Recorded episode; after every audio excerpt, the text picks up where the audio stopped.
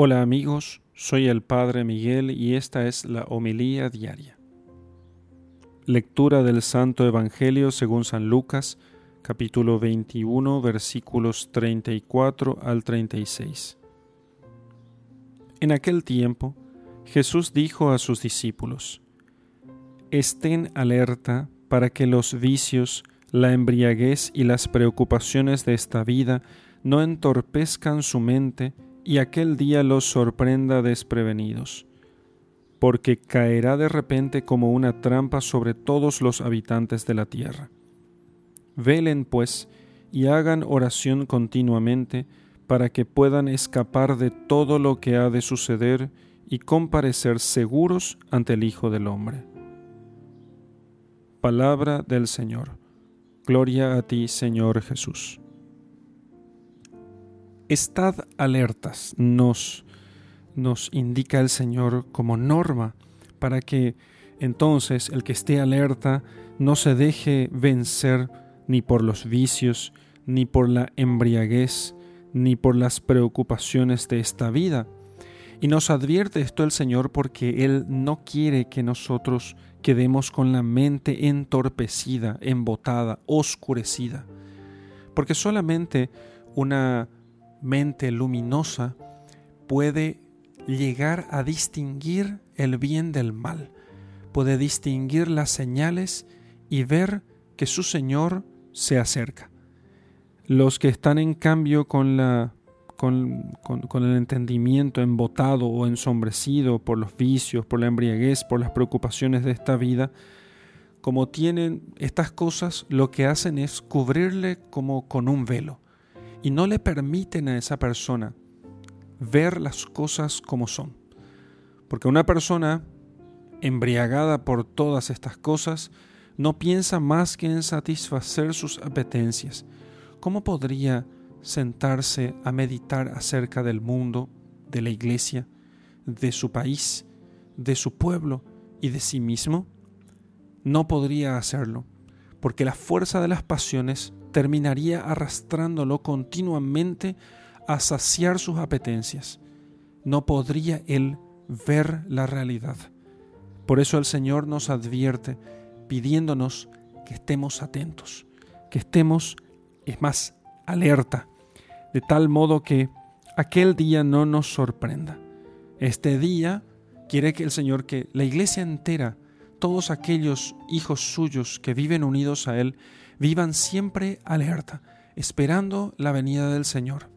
Pero también que todos, que cada uno de nosotros sepamos esperar el día de su llegada, porque realmente no sabemos el día ni la hora, no solamente del juicio de Dios sobre las naciones, sino también de nuestro juicio particular, que, que es como un pequeño ensayo de aquel gran juicio final. Porque ese día siempre nos sorprenderá y lo que no debe es sorprendernos desprevenidos. Un día dijeron al Papa que eh, pidamos siempre al Señor que nos, nos, como dicen las letanías de todos los santos, que nos libre de una muerte repentina e improvisa. Y entonces el Papa responde a su secretario diciéndole que para nosotros, los cristianos, la muerte nunca es repentina e improvisa, porque siempre la esperamos. Sin embargo, el Señor nos anuncia que en aquellos días, en los días próximos a su venida, los hombres ya no se prepararán para la muerte, no se prepararán para la venida del Señor, sino que quizás los hombres de aquel tiempo dirán que el Señor volverá, puede que vuelva, y si vuelve será dentro de muchos miles de años, pero no pronto. Y qué equivocados estarán, porque entonces cuando menos esperen, nos dice el Señor, entonces vendrá el fin.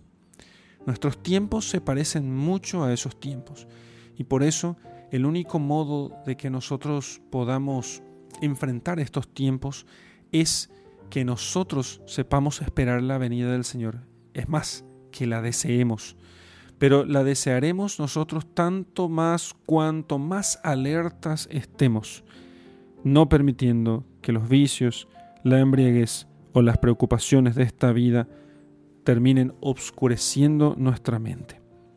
Velemos y hagamos oración continuamente, como nos pide el Señor, para que podamos escapar de todo lo que ha de suceder y podamos ciertamente comparecer seguros. Qué bueno que estemos seguros en ese momento.